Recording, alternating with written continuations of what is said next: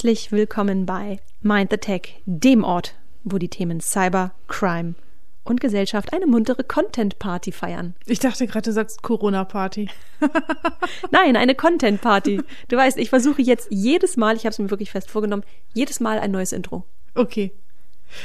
Ja, Party. Ich weiß gar nicht, ob ich Crime auf eine Party einladen würde. Aber vielleicht wird sie erst dann gut. Ach, es gibt doch jetzt diese komischen Krimi-Dinner und all sowas. Ach so, ja. Wir sind ja eigentlich schon viel zu spät dran. Ja. Das war ja schon, das ist so 2014. Nein, alles gut. Ähm, ich habe aber mal eine ganz andere Frage, ne? Hm. Kommen wir mal ein bisschen runter von diesem lockigen, lockigen, lockeren, flockeren Ton. Äh, wir müssen mal kurz was Ernstes ansprechen, denn ich frage mich, ob wir uns ein bisschen Sorgen machen müssen um uns selbst. Ähm, so apropos negative Energien oder so, die wir möglicherweise erzeugen, Kraft der Gedanken und sowas, weil in der letzten Folge haben wir doch über Monika Lewinsky gesprochen und wie der Rummel um ihre Person das Internet in seinen Anfangstagen geprägt hat. Und darin hat natürlich auch der berüchtigte Ermittler Kenneth Starr Erwähnung gefunden, der sich, wir erinnern uns, im Auftrag der Republikanerinnen wie ein Bluthund an Bill Clinton geheftet hatte. Und was passiert nur wenige Tage nach dem Release unserer letzten Folge? Er stirbt. Ja. Ja, wie krass war das denn? Ey, Ja, das war eigentlich, ja, beängstigend, ne? das war schon. Ja. Ja. Aber um mal so ganz ehrlich zu sein, lag meine Aufmerksamkeit eher bei Monika Lewinsky als bei ihm während des ganzen Falls. Mhm. Ich meine, der Mann hat ihr Leben bis heute geprägt. Und zwar nicht im Positiven. Mhm. Und dennoch fand ich ihre Reaktion darauf echt respektvoll. Auf Twitter schrieb sie, As I'm sure many can understand, my thoughts about Ken Starr bring up complicated feelings. But of more importance is that I imagine it's a painful loss for those who love him. Es war zu erwarten, dass sie nicht nachtreten würde. Ja, klar. Ja. Aber dass sie sich überhaupt zu Wort meldet und dann auch noch so mitfühlend, das finde ich groß. Und für sie war er schon Ken. Ja, Ken stimmt. Starr. Ken Starr. Na. Hm.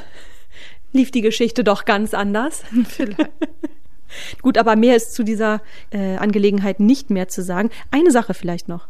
Eine Mhm. letzte Sache, auch wenn das Timing jetzt nicht so ganz ideal ist. Aber in der letzten Folge, wo wir schon dabei sind, habe ich einen kleinen Fehler gemacht. Da ist mir ein kleiner Fauxpas passiert. Oh. Ich habe nämlich die Serie Pam und Tommy bei Netflix verortet. Die läuft aber auf Disney Plus. Oh, Du weißt, Service am Hörer, beziehungsweise Ja, der Hörerin ja, wird bei mir ja. ganz, ganz groß geschrieben. ja. Aber es, ist, es ist eine schöne Brücke zu unserem heutigen Thema, by the way. Das stimmt allerdings. Denn wir gehen heute einem Trend auf den Grund, der zu unserem Leben gehört wie Essen, Trinken, Atmen, Toilettengang. In seinen Ursprüngen aber zutiefst kriminell war. Es geht im erweiterten Sinn ums Streaming. Bevor es aber schon allzu konkret wird, habe ich zunächst eine Frage an dich, Katrin. Erzähl doch mal, welche Streaming-Dienste nutzt du eigentlich so in deiner Freizeit? Uh, das sind so einige. Also, ja, ich, ich kündige auch manchmal hin und wieder, aber fest auf der Liste sind natürlich Spotify, so als Familienabo, Netflix und Prime. Im Moment habe ich noch äh, TV Now, aber das will ich wieder kündigen. Und sobald es die neue Staffel Jerks gibt, dann auch wieder so ein Join-Abo. Yes, da bin ich dabei. Komme ich zu dir. Ja. Bei mir ist das auch recht einfach. Ich nutze vier, zahle aber nur für zwei. Uh, Netflix gucke ich über meine Schwester, die darf dafür mein Amazon Prime nutzen. Und ein ähnliches Tauschgeschäft betreibe ich mit zwei Freundinnen. Da heißt es Disney Plus im Tausch gegen TV Now. Ich kann ja sonst Prince und Princess Charming nicht gucken. Das ist ja, wieder ich, fatal. ich verstehe das total. ja, danke. Aber man muss echt mal gucken, wie lange das noch gut geht. Also ich glaube, Netflix ist da schon ziemlich hinterher, dass das nur noch so aus einem Haushalt wirklich geht. Aber ob das überhaupt umsetzbar ist, na egal. Aber auf jeden Fall, diese Gratis-Mentalität hätte dieser ganzen Musikindustrie vor gut 20 Jahren beinahe ihre Existenz gekostet. Ist dir das klar? Also ganz ehrlich, jetzt mal ruhig, ne? Ruhig, Brauner. Also sorry, aber wir sind längst in einer anderen Zeit gelandet. Kannst du nicht mehr so vergleichen. Ja. Ähm, ne? Wie ist es heute im Vergleich zu damals? Wir wollen, dass alles verfügbar ist, on demand, in hoher Qualität. Und ich bezahle ja auch dafür. Du bezahlst auch dafür. Ne? Deine und meine MitnutzerInnen, ne, den können wir ja eigene Profile anlegen. Sharing is caring, baby. Ja. Wenn du also hier jetzt mit Existenzbedrohung kommst, kann ich rückblickend nur sagen, Tiefpunkte sind immer auch Wendepunkte. Ja. ja. Und vor 20 Jahren hat der Tiefpunkt ganz offensichtlich die Wende eingeleitet, die heute Millionenumsätze generiert, hm. wenn nicht gar Milliarden. Es kommt ja nicht von ungefähr, dass wir ohne Dienste wie Spotify, Netflix und Co. und all das, was wir eben genannt haben, nicht mehr leben können, also gefühlt nicht mehr leben können. Sie liefern Antworten auf ein Bedürfnis, das wir schon seit Beginn des Internets hatten, an das wir anfangs aber nur über Hürden herankamen. Es geht um den Konsum von Medieninhalten. Klingt banal, ist aber eine Geschichte voller Missverständnisse. Diese Missverständnisse wollen wir uns heute nochmal genauer anschauen. Denn so viel kann man sagen, an jedem Stream klebt immer auch ein kleines bisschen Blut. Kommt allerdings drauf an, wie man fragt. Ja. Aber für viele ist das so. Ja, und wie beim Lewinsky-Fall vom letzten Mal gibt es auch dieses Mal wieder so eine Art Initialmoment. Mhm. Ja, der schon mit einem konkreten Namen und Aktion verbunden ist. Und das ist zweifellos die Geburt von Napster, dem Thema unserer heutigen Folge. Denn wollen wir über Streaming im Allgemeinen sprechen, müssen wir das über Napster im Konkreten tun. Napster. Ich fürchte, wir haben einige HörerInnen unter uns, die das gar nicht kennen. Also da müssen die Old Ladies of Internet erst wieder daherkommen und erklären, was das ist. Old Ladies of Internet, ne? Also ich fühle mich gerade echt alt. Aber irgendwie so auch ein bisschen würdevoll. äh, Katrin, wenn, wenn unsere HörerInnen wüssten, wie wir hier gerade wieder wie halb verdaut auf der Couch am Campingtisch in deinem Partykeller sitzend diesen Podcast aufnehmen, das hat mit würdevoll nicht wirklich viel zu tun. Sorry. Ich mag's hier. Stimmt, ist schön warm. Hier ist noch warm. Genau. Hier wird noch geheizt. Ja. ja, aber ich fange mal mit dem Märchen, also mit der Geschichtsstunde an. Also, es war einmal ein junger Student namens Sean Fanning. Der kam aus relativ prekären Verhältnissen und war auch so ein paar Mal in der Pflegefamilie. Und über seinen etwas kriminellen Onkel kam er an seinen ersten Computer und fing an zu programmieren. So fangen die schönsten Märchen ja, immer genau. an. Genau. Der Prinz an der Tastatur. an der weißen Tastatur. Wer geht denn? Wie man mal weiß. Ja, stimmt. Mach weiter. Das ist Sich heute nicht besser bei mir. Ja, auf jeden Fall nach seinem Highschool-Abschluss ähm, hat er Informatik an der Northeastern University studiert. Und damals im noch recht jungen Internet gab es auch schon erste legale und illegale Musikdownloads. Aber es waren immer nur so kleine Angebote, also einzelne Webseiten, die immer mal so ein paar Songs anboten. Und in einem Interview im Rolling Stone Magazin sagte er, Sie steckten mich mit jemandem zusammen, der ständig Party machte und Kurse schwänzte, um obskure Rap-Songs herunterzuladen. Wahrscheinlich redet er über seinen Mitbewohner, ne? Hm. Und dann fing er an zu grübeln. Das muss doch irgendwie einfacher gehen. Und seine erste Idee war, einen Crawler zu schreiben, also ein Programm, welches die Angebote durchsucht, katalogisiert und dann ähm, für die NutzerInnen durchsuchbar zur Verfügung stellt. Die Idee spann er dann aber weiter. Warum kann nicht jeder die Musik, die er oder sie auf der Festplatte hat, allen anderen zur Verfügung stellen? Mhm. Das ist so eine simple Idee, dass ihm auch klar war, dass er den Moment der Stunde nutzen musste, sonst würde irgendjemand anders äh, die Idee umsetzen. Mhm. Ja, und so entschied er sich, ziemlich spontan die Uni zu schmeißen.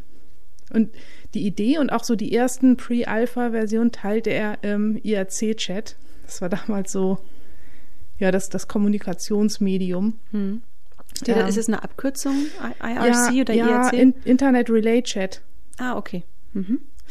Und ähm, hier bekam er auch schon Feedback und Unterstützung. Und ganz eng dabei war schon lange vor der Napster File-Sharing-Idee sein Kumpel Sean Parker, den er mit circa 15 Jahren in einem dieser Chaträume kennenlernte. Und das ist übrigens der Sean Parker, der im Film The Social Network von Justin Timberlake dargestellt wird. Parker war nämlich einer der ersten Geldgeber von Facebook. Ja, und als dann die erste Version einigermaßen stabil lief, brauchte es eine Firma. Mhm. Da sie keine Ahnung hatten, holten sie diesen etwas kriminellen Onkel von vorhin dazu. Der hatte bereits eine erfolgreiche Online-Schachplattform geleitet. Naja, erfolgreich bis rauskam, dass er da Gelder veruntreut hatte. Na gut, aber immerhin kannte er sich wohl mit äh, kreativen Geldflüssen aus. Das stimmt wohl, ja. Jedenfalls einmal released, dauerte es nicht lange, bis Napster NutzerInnen anlockte. Viele NutzerInnen, also brutal viele NutzerInnen. Im Herbst 1999 erreichte der Napster-Katalog 4 Millionen Songs und 150.000 registrierte BenutzerInnen. Mhm. Im Sommer 2000 waren es 20 Millionen NutzerInnen und jede Minute wurden 14.000 Songs runtergeladen. Das ist wirklich. Jede Minute. Das ist so krass. Ja. Und der Dienst erreichte zu Peakzeiten schätzungsweise 80 Millionen NutzerInnen und war so beliebt, dass einige Schulen und Unis Napster blockierten, um eine Überlastung des Netzes zu vermeiden. Crazy, ne? Total abgefahren. Ich, ich weiß noch ganz genau, ich habe ja Napster auch benutzt. Ja. Ich gebe es zu und ich weiß noch ganz genau, was der erste Song war, den ich über Napster bezogen habe. Ich mhm. schwöre, es ist keine erfundene Geschichte. Es war Criminal von Fiona Apple. Und rückblickend passt es einfach so gut, denn Napster hat Millionen TeenagerInnen zu Halbkriminellen gemacht. Mhm. Gut, ich selbst war kein Teenager mehr, also knapp raus. Ne? Ich war 20, als die Plattform groß rauskam, aber das, das Gros waren tatsächlich junge Menschen, die zwar zu Hause im Jugendzimmer oder in ihrem Unizimmer einen Rechner mit Internet stehen hatten, aber kaum Geld für teure CDs. Da kam die Plattform natürlich gerade recht. Und Napster war so einfach. Also die Seite war zwar alles andere als sexy und ansprechend gestaltet, aber genau das machte sie so erfolgreich. Man hat im Grunde nur ein Suchfeld, wo man den Song seiner Wahl eingegeben hat und dann hat man eine Reihe an Ergebnissen angezeigt bekommen. Und dann hat man geschaut, okay, der oder die sind online, die haben den Song auf ihrer Festplatte.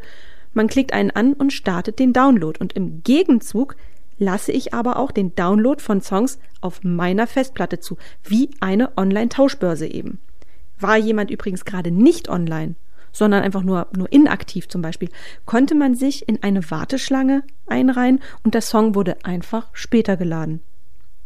Das MP3-Format machte es möglich, Musik über das Internet herunterzuladen. Und Napster machte sowohl das Format als auch das Konzept, also File-Sharing, für die breite Masse zugänglich. Die Website katalogisierte die Dateien von Millionen von NutzerInnen auf einem zentralen Server, so dass man schnell sehen konnte, wer das hatte, was man eben wollte und ermöglichte dann eine nahtlose Verbindung zwischen ihnen und einem eben entfernten PC. Am Anfang spielte sich das Ganze noch in der Nische ab, war so ein Spielfeld für Kiddies. Ne? Hast doch eben hm. äh, erzählt, dass es, wie viel waren es? 150.000 NutzerInnen ja, am ja. Anfang. Doch Napster verließ den Underground ziemlich schnell. Wie schnell hast du ja eben beschrieben. Ähm, 80 Millionen registrierte NutzerInnen in Spitzenzeiten. Das ist kein Wunder, dass Napster dann zu einer übergroßen Zielscheibe für das Musikestablishment wurde. Ja, und das hatte wiederum die Zeichen der Zeit eben nicht erkannt. Und somit wurde auch durch die eigene Nachlässigkeit zugelassen, dass Napster so schnell groß wurde. Seit den frühen 80er Jahren wurde schon an einem neuen Standard für Audiokodierung gearbeitet. Mehr noch, die dahinterstehenden Entwickler visionierten, dass so ganze Musiksammlungen auf mobilen Musikplayern passen könnten. Das war eine Revolution mit Ankündigung.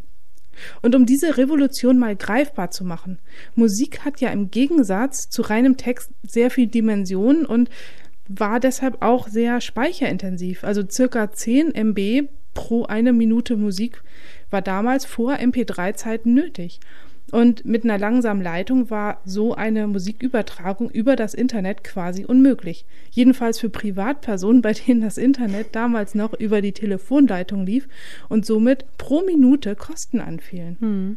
Aber nach dem Motto geht nicht, gibt's nicht, machte der Student Karl-Heinz Brandenburg diese Aufgabe zum Thema seiner Doktorarbeit am Lehrstuhl für technische Elektronik in Erlangen. Das war im Jahr 1982. Und wo ein Wille ist, ist auch ein Weg, um nochmal so eine Plattitüde hier rauszuhauen. Hatten wir heute auch erst sehr genau. wenige. ja, und äh, so entwickelte er einen Kompressionsalgorithmus. Der war im ersten Anlauf nicht perfekt, denn ähm, bei Kompression gehen ja auch immer Daten verloren und man muss eben diese Balance finden zwischen Speicherverbrauch und Klangqualität. Mhm. Wie das genau funktioniert, das wäre jetzt hier vielleicht ein bisschen zu kompliziert Also, um nicht zu sagen, ich habe es mir mehrfach durchgelesen und fühle mich nicht imstande, das hier wiederzugeben. Aber weißt du eigentlich, warum es MP3 heißt? Also, warum die drei? Weil aller guten Kompressionsdinge drei sind. genau. Das dachte sich auch die Moving Picture Expert Group, also die MPEG.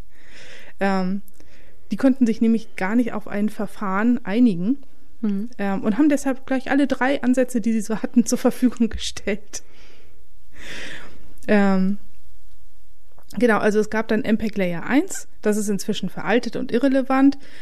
Ähm, Layer 2 ist noch so bei alten Fernsehgeräten mit Stereo-Sound im Einsatz und ja, Layer 3, das MP3 hat sich dann durchgesetzt. Mhm. Und jetzt, jetzt pass mal auf, mhm. jetzt kommt ein Hack. Mhm. Jetzt kommt ein Hack ins Spiel. Also richtig Cybercrime. ähm, um zu zeigen, wie geil dieses Komprimierungsverfahren ist, haben die Forscher eine Testversion eines Encoders zur Verfügung gestellt. Ähm, und dieser hat dann ja eine Minute Musik in ein MP3 umgewandelt. Mhm. Und ähm, diese Zeitbeschränkung auf eine Minute konnte ein studentischer Hacker deaktivieren und stellte diesen modifizierten Encoder im Internet kostenfrei zur Verfügung. Und schon konnte jeder seine CD- und Plattensammlung auf ein Minimum an Speicher schrumpfen. Genial, oder? Da hat sich wohl jemand ganz doll geärgert hinterher, dass er die Sicherheitsschlösser nicht äh, ja, richtig genau, geschlossen hat, genau. wie du mal sagst. Ja.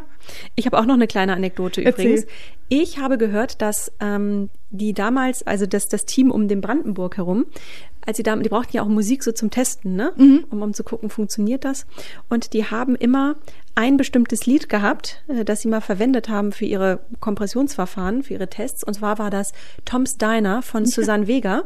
Ja. Weil ähm, ich meine gelesen zu haben, dass der Brandenburg in irgendeiner HiFi Zeitschrift gelesen hat, dass irgendein Hersteller zum Test der neuen Surround Sound Systems das immer an diesem Lied getestet hat. Ja. Und ich meine sogar gelesen haben, dass Susanne Vega sogar irgendwann mal der Einladung vom Fraunhofer Institut, wo Brandenburg am Ende gearbeitet hat, ich glaube sogar heute noch aber ich bin nicht sicher. Zumindest hat er da eine Weile gearbeitet und da hat, ist sie sogar einer Einladung mal gefolgt. Ach cool. Obwohl, wie sie selbst sagt, sie keine Ahnung ja. ähm, von Technik und Technologie hat. Dabei war ihre Mutter Systementwicklerin.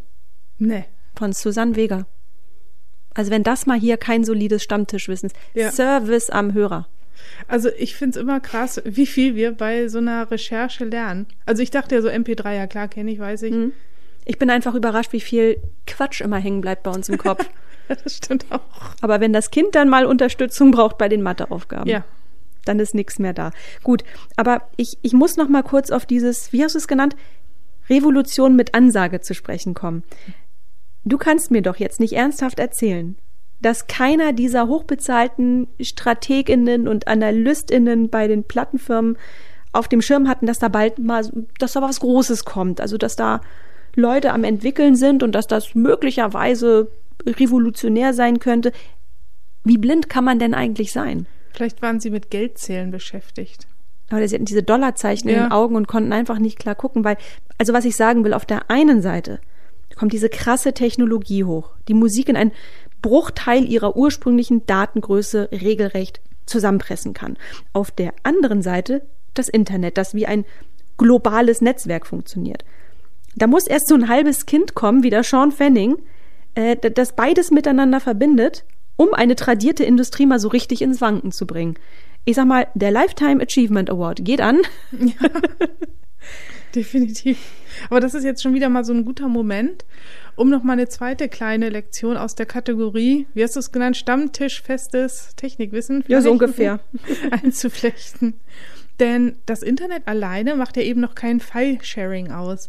Der Schlüssel nennt sich Peer-to-Peer -Peer oder beziehungsweise P2P. Mhm. Und das Prinzip dahinter ist auch so ganz schnell erklärt. Also wenn wir im Internet surfen, shoppen, bei Spotify, Deezer oder Co. Äh, Musik hören oder auch unseren Podcast hören, dann entsteht dabei ja immer eine Verbindung von unserem Rechner, also dem Client, mhm. hin zum Server, der diesen Dienst bereitstellt. Mhm.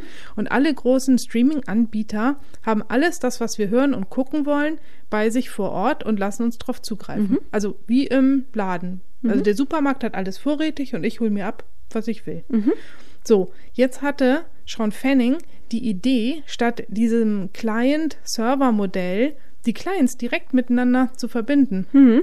Also wenn wir jetzt nochmal diese Ladenmetapher nehmen, Mhm. ähm, würde das heißen, jeder öffnet einfach seine Vorratskammer und kann direkt beim Nachbarn einkaufen.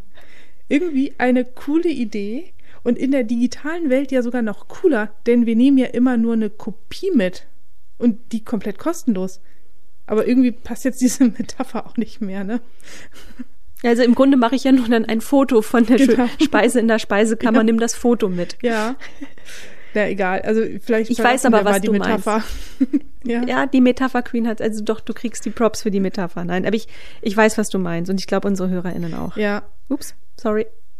Also konkret gesagt, mit der Napster-Software wird die eigene Festplatte nach Musik durchsucht und jedem, der gern eine Kopie von den einzelnen Liedern hätte, zum Download angeboten. Der Server stellt nur die Vermittlung her, indem er ein Verzeichnis erstellt, welches Lied auf welchem Client verfügbar ist und ja, auch Möglichkeiten bietet zum Suchen und zum Filtern. Mhm. Und ich bin also immer noch schwerst beeindruckt, wenn man solche, solche Strukturen generell in Frage stellt. Für mich war das immer klar, Internet ist Client-Server. Ja, und dann auch noch so eine simple Idee, ne? Ein riesiges Musikarchiv und technisch braucht man super wenig Hardware, weil man ja nur vermittelt. Ich bin echt begeistert. Napster war übrigens nicht die einzige Software, die auf Basis von P2P Musikdaten teilbar machte. Ähm, LimeWire, WinMX, Views und eine Reihe anderer Dienste tummelten sich am Markt herum. Aber Napster war zweifellos der bekannteste. Und so wurde Sean Fanning auch wirklich zum Staatsfeind Nummer eins der Musikindustrie, die sich, wie wir bereits festgestellt haben, nur sehr langsam an den digitalen Wandel gewöhnen konnte. Die eigene Ohnmacht jedenfalls kam in einer ganzen Reihe von Klagen zum Ausdruck. Und ganz vorne mit dabei Metallica. Dessen Drummer Lars Ulrich höchstpersönlich und der meiner Meinung nach unsympathischste Mensch auf der Welt, attackierte Napster, wo er nur konnte. Und er hatte auch starke Rückendeckung. Unter anderem von der mächtigen Recording Industry Association of America, kurz RIAA, sowie von Rap-God Dr. Dre. Ron Stone, der in der Musikwelt ein sehr bekannter Medienanwalt ist, unter anderem für Neil Young und äh, Joni Mitchell tätig, bezeichnete Napster als the single most insidious website I've ever seen. Zu Deutsch, die heimtückischste Website, die ich je gesehen habe. Die rechtlichen Auseinandersetzungen, welche Anfang 2000 ihren Lauf nahmen und im Juli 2001 schließlich in der Abschaltung von Napster gipfelten, konzentrierten sich vor allem auf die Verletzung des Urheberrechts. Und wie sehr das wehtun musste, fasste Lars Ulrich mal wie folgt zusammen. Ich zitiere Bei jedem Projekt durchlaufen wir einen zermürbenden kreativen Prozess, um eine Musik zu schaffen, die unserer Meinung nach Metallica zu diesem Zeitpunkt in unserem Leben repräsentiert. Wir nehmen unser Handwerk, sei es die Musik, die Texte oder die Fotos und das Artwork, sehr ernst, wie die meisten KünstlerInnen. Es ist daher widerlich zu wissen, dass unsere Kunst wie eine Ware gehandelt wird und nicht wie eine Kunst, die sie ist. Vom geschäftlichen Standpunkt aus gesehen geht es hier um Piraterie, etwas zu nehmen, das einem nicht gehört. Und das ist moralisch und rechtlich falsch. Der Handel mit solchen Informationen, ob es sich nun um Musik, Videos, Fotos oder was auch immer handelt, ist im Grunde genommen der Handel mit gestohlenen Waren. Metallica jedenfalls erwirkten, dass Napster einen Filter einsetzen musste, der Namen von KünstlerInnen und Musiktiteln herausfiltert. Jedoch konnte dieser durch absichtliche Rechtschreibfehler und das Einfügen von Zahlen relativ leicht umgangen werden. Ab da traf man sich regelmäßig vor Gericht. Und da muss ich sagen, Shame on you, Musikindustrie. Es ging ja nie um das absichtliche Brechen von Regeln, es ging darum, das Musikbusiness nachhaltig zu verändern. Pearl Jam haben das in den frühen 1990er Jahren bereits vorgemacht, indem sie konsequent bezahlbare Konzerttickets für ihre Fans forderten. Weißt du oder willst du mal raten, Katrin, wie viel Geld die Musikindustrie zu Zeiten von Napster erwirtschaftet hatte? Ich habe keine Ahnung, ich glaube, es war immens viel, irgendwie 12 Trilliarden. Also 1999 lag der globale Umsatz bei rund 30 Milliarden US-Dollar. Und das sind Umsätze, die ausschließlich mit dem Verkauf physischer Datenträger erwirtschaftet wurden. Konzerte sind dann noch nicht mal mit eingerechnet. Ja, und T-Shirt und sonstiger Merch. Eben kein alles, Merch. Ne? Nein. Rückblickend war die Klagewut nichts anderes als der verzweifelte Versuch, an altbewährtem festzuhalten. Aber die Musikindustrie machte die Rechnung ohne den Zeitgeist. Denn ab dem Moment, also ziemlich genau ab 1999, gingen die Verkäufe physischer Musikdatenträger nämlich konsequent zurück und digitale Angebote nahmen zu. Ja, heute haben wir durch die digitalen Plattformen mehr Angebote und auch bessere Erlösmodelle. Ich fand das schon ziemlich cool, als ich über iTunes einzelne Songs kaufen und laden konnte. Natürlich nur in Verbindung mit dem iPod. Mm, aber dadurch bekam Musik wieder ihren monetären Wert zurück. Und ich musste ja auch nicht immer gleich ein ganzes Album kaufen, wenn ich nur einen Song hören wollte. Mhm. Und für Plattformen wie Spotify oder Amazon Prime äh, war es später ein leichtes, Geld zu verlangen. Wobei sich dann natürlich auch die Frage stellt, zahlt man für den Inhalt, also für die künstlerische Leistung oder für den Service? Und am Ende ist es aber auch egal, denn das Ganze ist inzwischen alternativlos. Hm. Das Nutzerinnenverhalten hat sich im Laufe der Jahre massiv geändert und unser Leben ist in weiten Teilen ins Internet gewandert. Das Smartphone ist, wie du immer so schön sagst, die Fernbedienung unseres Lebens. Convenience first. Absolut. Ja, und dem musste sich nachher auch Metallica stellen. Acht Jahre nachdem sie Napster am Nasenring durch die Arena gezogen hatten, präsentierte sich die Band mit eigenem Kanal auf YouTube. Ausgerechnet YouTube. Ausgerechnet. Und rief Fans zum Covern ihrer Songs auf. Okay, jetzt wird's weird. Das, äh, die Netzszene reagierte natürlich mit Spott und Häme. War sie durch das Anschwärzen ihrer HörerInnen bereits in Ungnade gefallen? War sie jetzt endgültig eine der meistgehassten Bands der Netzcommunity? Zahlreiche Schmähvideos sprechen jedenfalls eine deutliche Sprache.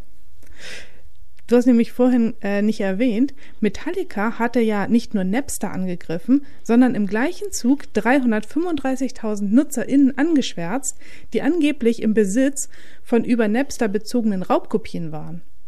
Was für ein. Sag's nicht. Ich will jetzt auch nicht noch von Lars Ulrich vor den Kadi gezogen werden. Bitte nicht. Ja, und Slipknot-Sänger ähm, Corey Taylor hatte Lars Ulrich unlängst übrigens als Visionär beschrieben, weil dieser so massiv gegen Napster vorgegangen war. Manche können die Vergangenheit auch echt nicht hinter sich lassen. Nee. Aber nochmal so eine kleine Anekdote. The Offspring fand das eigentlich ziemlich cool, was Napster tat und hat auch immer wieder Songs selbst als Gratishäppchen angeboten. Mhm. Sie ließ sogar eigenen Merch drucken mit dem Napster-Logo. Ach. Ob das jetzt als Support für Napster gedacht war oder ob das ein Test war, wie Napster das findet, wenn man ihre eigenen Sachen teilt, ohne dass sie dafür Geld sehen, ja, man weiß es nicht, ne? Jedenfalls verklagte Napster die Band wegen Urheberrechtsverletzung. oh Gott, nee, echt? Was für eine. Ironie. Aber die waren sich dann auch schnell wieder einig und verkauften schon ein paar Tage später dann gemeinsam T-Shirts. Okay, immerhin. Ja, die Plattformisierung der Musikindustrie hat jedenfalls am Ende auf die gesamte Medienwelt Einfluss gehabt. Klar, viele Unternehmen der Musikindustrie haben über Jahre sehr viel weniger Geld verdient als vorher, aber der Shift scheint inzwischen gelungen zu sein. Man nähert sich nämlich langsam dem Level von 1999 wieder an, nur eben über andere Vertriebswege, über Plattformen. Ja. Und auch über den Einsatz von KI. Wir wissen ja längst, dass Algorithmen unser Verhalten auf Spotify und Co. lenken. Man könnte fast sagen, die Unternehmen holen sich die Kontrolle zurück. Und das gilt inzwischen für alle Anbieter von Medieninhalten. Musik, Filme, Serien, Podcasts und Hörbücher. Das Spiel hat neue Regeln und die sind erst durch einen massiven Regelbruch entstanden. Oh ja. Streaming ist am Ende ein Drama in drei Akten. Ne? Erst kam die Illegalität, dann folgte die große Umbruchphase und jetzt ist es der neue Standard. Mhm. Ja, und Napster? Das ist nach dem Debakel als legaler On-Demand-Musikbezahldienst zurückgekehrt. Aber an alte Zeiten konnte man natürlich nicht anknüpfen. Auch weil das Unternehmen im Laufe der Jahre mehrfach weiterverkauft und immer wieder neu erfunden wurde. Also ein trauriger Höhepunkt war zweifellos die Einbindung von Napster bei Aldi Live zum Discountpreis von 7,99 Euro. Das ist wirklich übel, wie diese Marke am Ende durchgereicht wurde. Immerhin, das technologische Erbe überdauerte noch eine kleine Weile.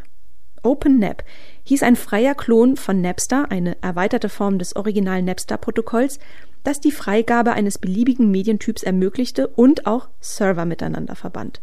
Über OpenNAP konnten BenutzerInnen ebenso miteinander chatten.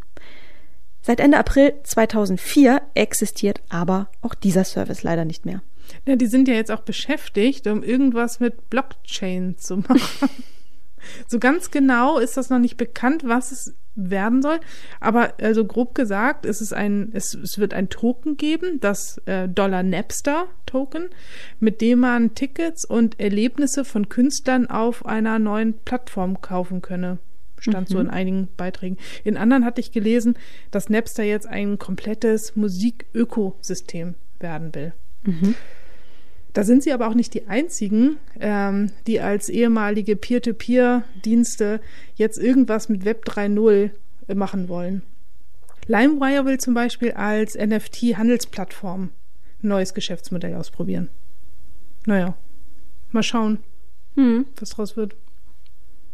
Aber Isa, das dürfte für dich als studierte Musikwissenschaftlerin ja mal echt so eine Folge nach deinem Geschmack gewesen sein, oder? Ja, in der Tat. Allerdings hätte ich mir gewünscht, dass meine Seminare so coole Themen wie das heutige behandelt hätten. Ähm, nee, war, war leider nicht so cool. Oh.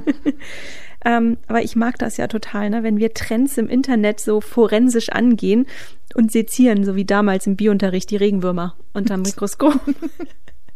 Umgekehrt dürfen wir aber nicht vergessen, der Frage nachzugehen, was lernen wir denn aus dem Ganzen? Also, was bleibt? Und da spiele ich den Ball an dich zurück.